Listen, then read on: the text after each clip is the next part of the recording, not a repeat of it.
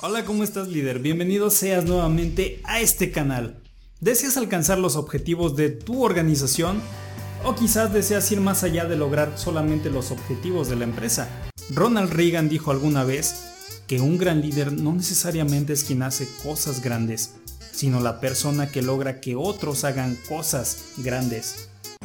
El día de hoy vamos a ver cómo puedes ser un líder transaccional y cómo puedes usar las ventajas de este tipo de liderazgo para conseguir que tu equipo logre los mejores resultados. Mi nombre es Fabián Razo y estás en tu canal de liderazgo.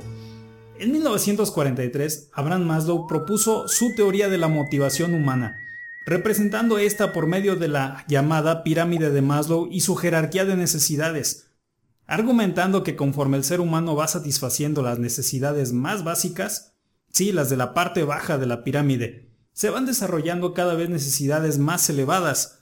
El liderazgo transaccional está muy orientado a satisfacer las necesidades básicas de tus colaboradores. James McGregor Burns planteó en su libro Liderazgo los principios del liderazgo transaccional. Para que tú puedas ser un líder transaccional deberás hacer lo siguiente. 1. Deberás establecer los objetivos para tus colaboradores. También tendrás que establecer cuáles son las recompensas que obtendrán los miembros de tu equipo por alcanzar esos objetivos. Es evidente que deberás estar al pendiente de los avances de tus colaboradores, realizando las retroalimentaciones necesarias. 2.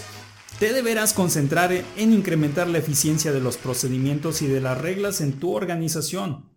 El liderazgo transaccional, a diferencia del liderazgo transformacional, se enfoca en metas, recompensas y procedimientos más que en los miembros del equipo. Es decir, el líder transaccional tiene orientación hacia la acción, no hacia las personas, y no durará en utilizar castigos cuando exista una desviación considerable en los resultados. Dime líder, ¿qué te parece el liderazgo transaccional? ¿Qué enfoque crees que da más beneficios? ¿El liderazgo orientado a los resultados o a las personas? No te vayas sin suscribirte, comparte este contenido, tu opinión es muy importante líder. Te invito a que visites nuestra página web. Soy Fabián Razo y estás en tu canal de liderazgo. Hasta la próxima.